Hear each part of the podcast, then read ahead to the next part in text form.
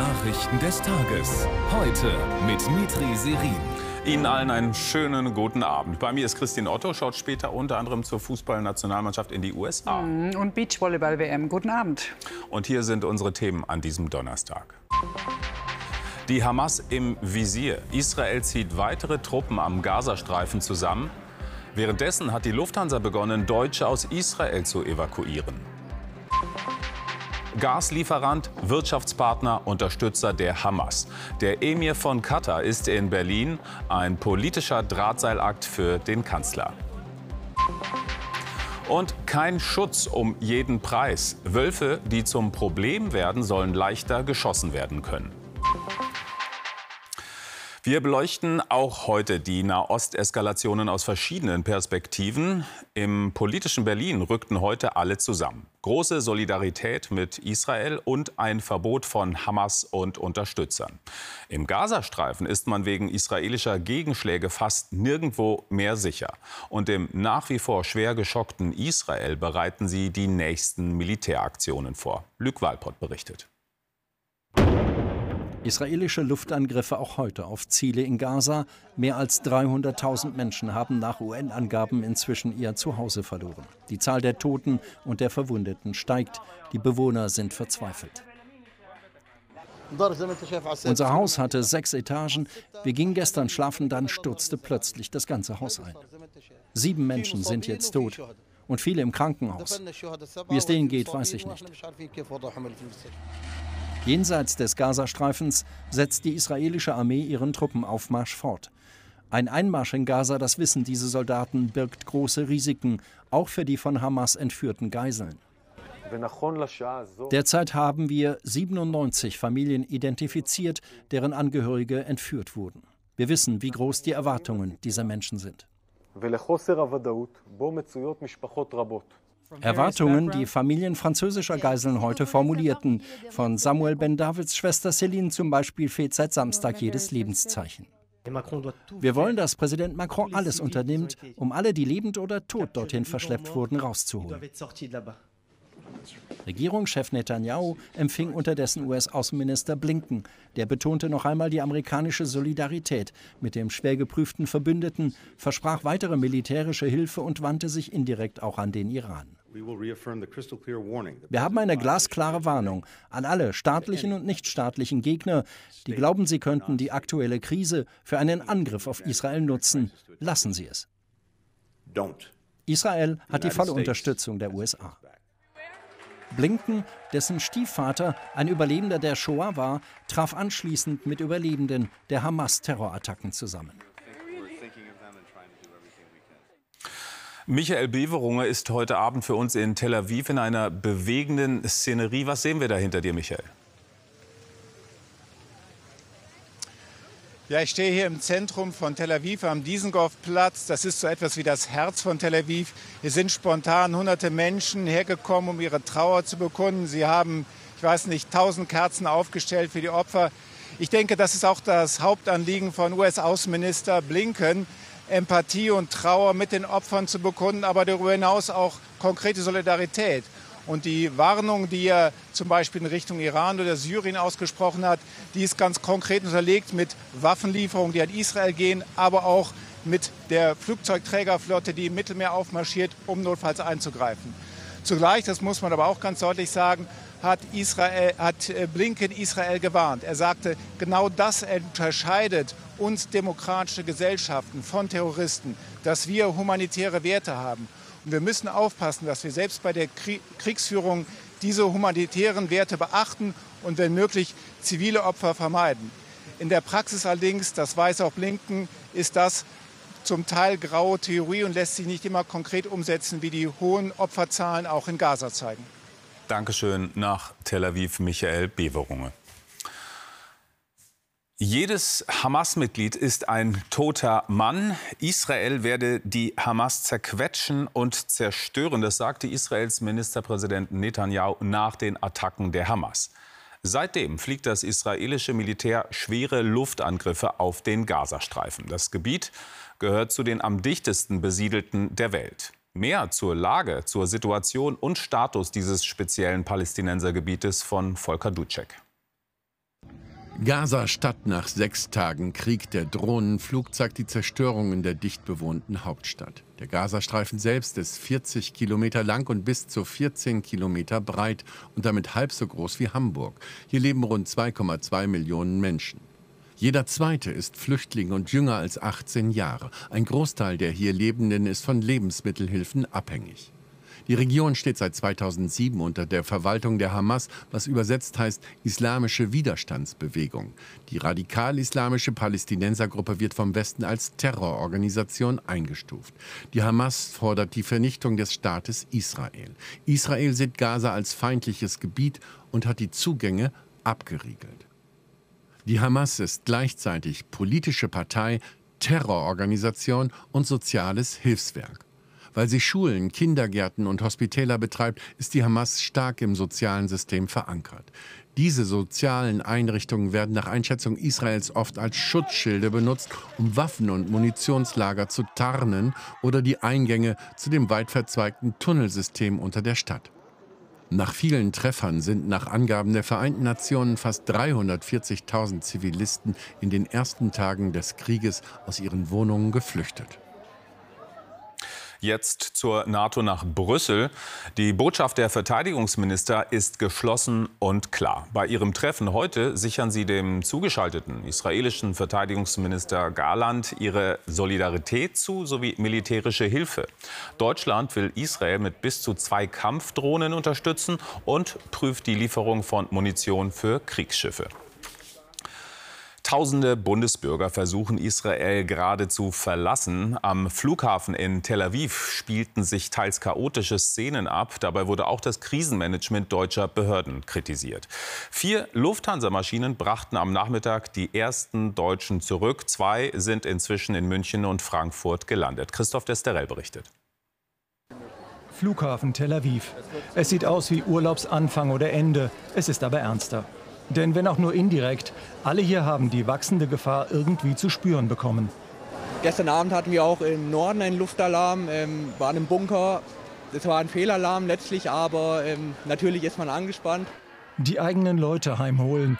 Während manche Länder dafür Militärmaschinen schicken, hat das Auswärtige Amt die Lufthansa beauftragt. Acht Sonderflüge an zwei Tagen sind organisiert. Es gibt eine Hotline und viel ratlose Wut. Ich habe gestern ungefähr 300 Mal versucht, diese Hotline zu erreichen. Ich bin nicht durchgekommen. Fünf Stunden lang habe ich ja versucht. Irgendwann um 3 Uhr morgens habe ich dann halt eine Verbindung nach Südafrika bekommen. Und äh, das war alles auf Englisch. Plötzlich war die Verbindung dann weg. Etwa 5000 Deutsche wollen raus aus der Krisenzone, es auf die Flüge nach Frankfurt oder München schaffen. Mit Hochdruck arbeite man alle Anfragen ab, erklärt die Lufthansa und entschuldigt sich auf X, vormals Twitter. Trotz erhöhter Kapazitäten lassen sich Wartezeiten jedoch leider nicht vermeiden. Gegen halb sechs landet die erste Maschine in Frankfurt mit den gut 370 deutschen Staatsangehörigen, die irgendwie Tickets bekommen haben. Inge Rocco wartet auf ihren Mann, der auf Pilgerreise war. Tage hat sie gebankt. Ich bin einfach froh, dass meine Kinder hier sind, dass sie auch ihren Papa wiedersehen, weil es war einfach sehr, sehr schlimm auch für meine Kinder und die sind einfach nur froh, wenn wir den im Arm haben. Glückliches Ende in Frankfurt für die ersten Heimkehrer, aber viel mehr müssen noch in Israel warten. Aus der Hölle. Mein Freund, mein Freund. Im Bundestag, da gab es heute keinen Streit. Das Parlament rückte zusammen. Einstimmig folgte man einem gemeinsamen Antrag von Ampel und Union. Größtmögliche Solidarität mit Israel und das Verbot für die Hamas und ihre Unterstützer in Deutschland aktiv zu sein. Mehr dazu jetzt von Daniel Ponzen. Solidarität mit Israel, hier der Botschafter, und scharfe Verurteilung der Hamas. Sie standen im Zentrum vieler Redebeiträge heute, zuallererst in der Regierungserklärung des Kanzlers. Tief sei die gemeinsame Trauer um die Opfer der barbarischen Taten, groß die Sorge um die verschleppten Geiseln. Unsere zweite große Sorge gilt der regionalen Dimension des Konflikts. Wir haben bisher zwar keine handfesten Belege dafür, dass Iran diesen feigen Angriff der Hamas konkret und operativ unterstützt hat. Aber uns allen ist klar, ohne iranische Unterstützung über die letzten Jahre wäre die Hamas zu diesen präzedenzlosen Angriffen auf israelisches Territorium nicht fähig gewesen. Zudem kündigte Scholz an, die Hamas in Deutschland zu verbieten, genau wie das Netzwerk Samidun, das jüngst für Demos mobilisierte, auf denen der Terror in Israel gefeiert wurde. Ein solches Verbot forderte der Antrag der Ampelfraktionen und der Union, ebenso wie die Schließung des Islamischen Zentrums Hamburg, wie unter anderem Oppositionsführer Merz betonte, der mit Blick auf die drohende Ausweitung des Konflikts hervorhob. Ben Gurion, Israels erster Premierminister, hat einmal gesagt, das Schicksal Israels hängt von zwei Dingen ab, seiner Stärke und seiner Gerechtigkeit. Wir wünschen dem Staat Israel, dass er sein Selbstverteidigungsrecht eben mit Stärke und Gerechtigkeit ausübt. Die Unterstützung des Deutschen Bundestages kann sich Israel dabei sicher sein. Kurz danach ging es für Olaf Scholz zurück ins Kanzleramt, wo er lange geplanten, aber auch sehr umstrittenen Besuch empfing. Ja, ein umstrittener Besuch, aber in dieser dramatischen Lage sei es unverantwortlich, nicht alle Kontakte zu nutzen, die helfen können, so Bundeskanzler Scholz in seiner Regierungserklärung. Damit meinte er eben auch den Emir von Katar, der wegen einer gemeinsamen Energiepartnerschaft heute in Berlin war. Katar zählt zu den wichtigsten Unterstützern der Terrororganisation Hamas. Das Kanzleramt hofft auf Hilfe, etwa bei der Befreiung von Geiseln, unter denen sich auch Deutsche befinden. Wir gehen nach Berlin zu Diana Zimmermann. Diana, ein schwieriger Termin. Nach allem, was bislang bekannt ist, was lässt sich über den Besuch sagen? Ja, das war eine notwendige diplomatische Verrenkung. Eigentlich wollten Kanzler und Emir über den Gasdeal und Investitionen in Deutschland reden. Das kam nun anders. Es gab nach dem Treffen keine Pressekonferenz, aber es wurde über die Situation in Israel und insbesondere die der Geiseln in Gaza gesprochen. Scholz soll ihre sofortige Befreiung gefordert und klargemacht haben, die Verantwortung für die Geiseln liege alleine bei der Hamas. Tatsächlich ist Katar einer der wichtigsten Unterstützer für die Hamas und hat Milliarden in den Gazastreifen investiert. Die Regierung in Doha macht allein Israel für die Terrorangriffe der Hamas verantwortlich, wegen der, Zitat, ständigen Verletzungen der Rechte des palästinensischen Volkes. Die Museen des Landes wurden in den Farben der palästinensischen Flagge angeleuchtet. Sehr viel konträrer als zwischen Deutschland und Katar scheint es also nicht zu gehen. Und doch nimmt Katar in dem Konflikt zwischen Israel und der Hamas eine Mittlerrolle ein. Und Israel, das hat Scholz ja betont, war über das Treffen informiert. Wenn es irgendjemandem gelingt, die 150 Geiseln, darunter fünf Deutsche, aus der Gewalt der Hamas herauszuverhandeln, dann wohl dem Emir von Katar. Der Kanzler hat angekündigt, mit ihm in Kontakt zu bleiben. Es bleibt also ein Drahtseilakt. Danke nach Berlin, Diana. Und wir machen mit etwas anderem weiter. Besonders viele Menschen fliehen gerade nach Europa, auch mit dem Ziel Deutschland. Städte und Kommunen klagen über die vielen Geflüchteten, die trotz Wohnungsnot untergebracht und trotz Lehrermangels integriert werden müssen. Was also tun, um die Migration zu begrenzen? Gestern legte die Bundesregierung einen Plan vor. Heute beraten darüber die Ministerpräsidenten der Länder. Klaus Brotbeck. Es ist das eine Thema, das das Treffen der Ministerpräsidenten dominieren wird. Wie weiter mit der Zuwanderung? Die Reaktionen auf die Vorschläge des Bundes gestern noch verhalten. Den Ländern geht es vor allem um Geld. Je mehr in das Land kommen, je mehr muss natürlich auch äh, der Bund äh, die Länder und damit vor allem äh, die Kommunen unterstützen. Ähm, das jetzt auszutarieren, da, ähm, ich nenne das mal eine eine ordentliche, gerechte Verteilung hinzubekommen. Das wird jetzt in den nächsten Tagen auch Aufgabe dieser Konferenz sein, äh, das zu gestalten.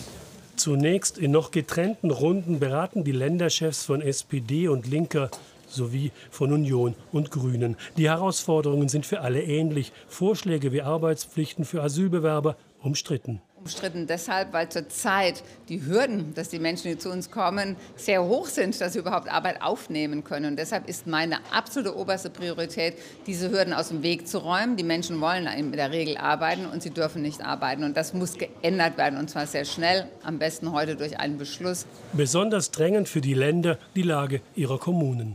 Wir haben nicht mehr die Liegenschaften, die Gebäude, um sie unterzubringen. Wir haben nicht die Plätze in die Kitas. Wir haben nicht das Betreuungspersonal. Aber zumindest muss man schauen, dass man es finanziert bekommt, das, was man hat. Also das, was der Bund uns anbietet, ist die Hälfte dessen, was wir benötigen. Mehr Geld vom Bund, darauf können sich die Länder untereinander einigen. Mit dem Bund noch lange nicht. Vier Tage nach der Landtagswahl in Bayern drücken CSU und Freie Wähler aufs Tempo. Schon in der ersten Sondierungsrunde einigten sich beide Parteien darauf, Koalitionsverhandlungen aufzunehmen. Erste Arbeitsgruppen sollen sich morgen treffen. CSU und Freie Wähler haben auch in den vergangenen fünf Jahren gemeinsam regiert. Wölfe waren in Deutschland schon ausgerottet, kamen dann wieder und breiten sich jetzt immer stärker aus. Und das führt zu heftigem Streit. Aktuell gibt es in ganz Deutschland über 180 Rudel. Und weil sich die Wölfe stark vermehren, ärgern sich darüber so einige Nutztierhalter. Die möchten ihr Vieh vor Angriffen bewahren, aber Wölfe stehen unter besonderem Schutz. Das Umweltministerium präsentierte jetzt Vorschläge, wie es mit diesem Dilemma umgehen will. Dazu Annette Pöschel. Wenn Silvia Krause zu ihren ungarischen Zackelschafen geht, begleitet sie oft ein mulmiges Gefühl. Ist alles in Ordnung oder haben Wölfe wieder eins ihrer Lämmchen geholt? 50 Tiere hat sie bislang verloren, trotz Schutzzaun. Ich bin eigentlich nicht der Schafhalter, der die Schafe züchtet, damit die Wolfspopulation erhalten wird. Seit der Wolf zur Jahrtausendwende nach Deutschland zurückgekehrt ist, breitet er sich immer weiter aus. Jedes Jahr töten oder verletzen sie tausende Weidetiere. Immer wieder wurden darum Forderungen laut, den Wolf schneller schießen zu können. Genau das schlägt nun auch Bundesumweltministerin Lemke vor. Zumindest für die Wölfe, die den Herdenschutz überwinden. Bereits nach dem ersten Riss können Wölfe 21 Tage lang im Umkreis von 1000 Metern von der betreffenden Weide ohne DNA-Test geschossen werden. Das gilt in Regionen mit erhöhtem Rissvorkommen. Dem Deutschen Bauernverband gehen diese Pläne nicht weit genug. Mit solchen Placebo-Lösungen wird die Weidetierhaltung weiterhin einer verfehlten und weltfremden Wolfspolitik geopfert. Unterstützung dagegen vom Naturschutzbund. Ganz besonders zu betonen ist aber, dass es hier nicht um den Einstieg in eine generelle Bejagung oder pauschale Abschussquoten von Wölfen geht, sondern um Einzelfälle, in denen Wölfe Weidetiere gerissen haben, trotz Herdenschutz.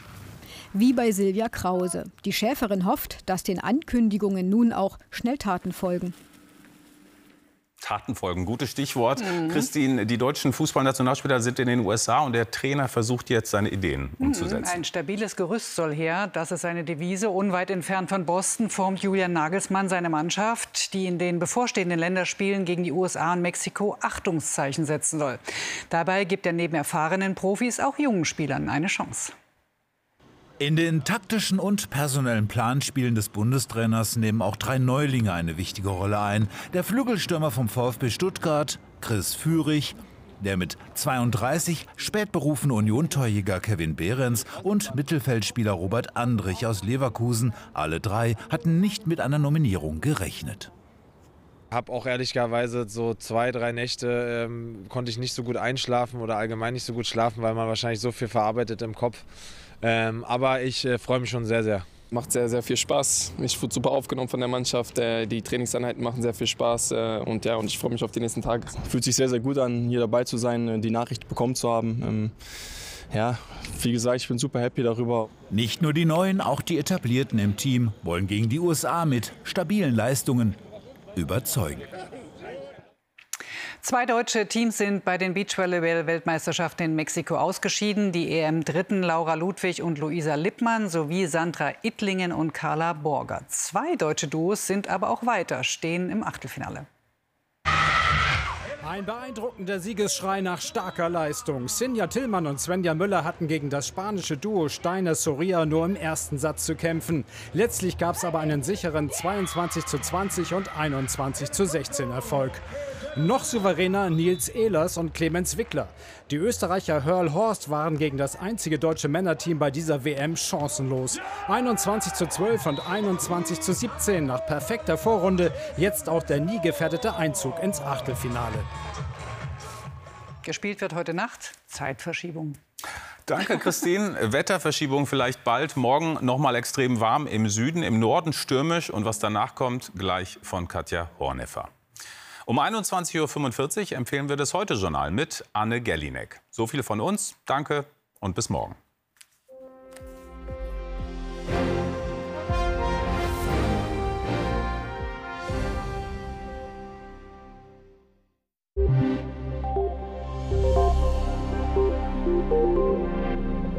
Guten Abend. Das nächste Tief bringt viel Wärme, Wind und viel Regen mit. Es zieht bis morgen Abend über die Nordsee und Dänemark weiter bis nach Südschweden.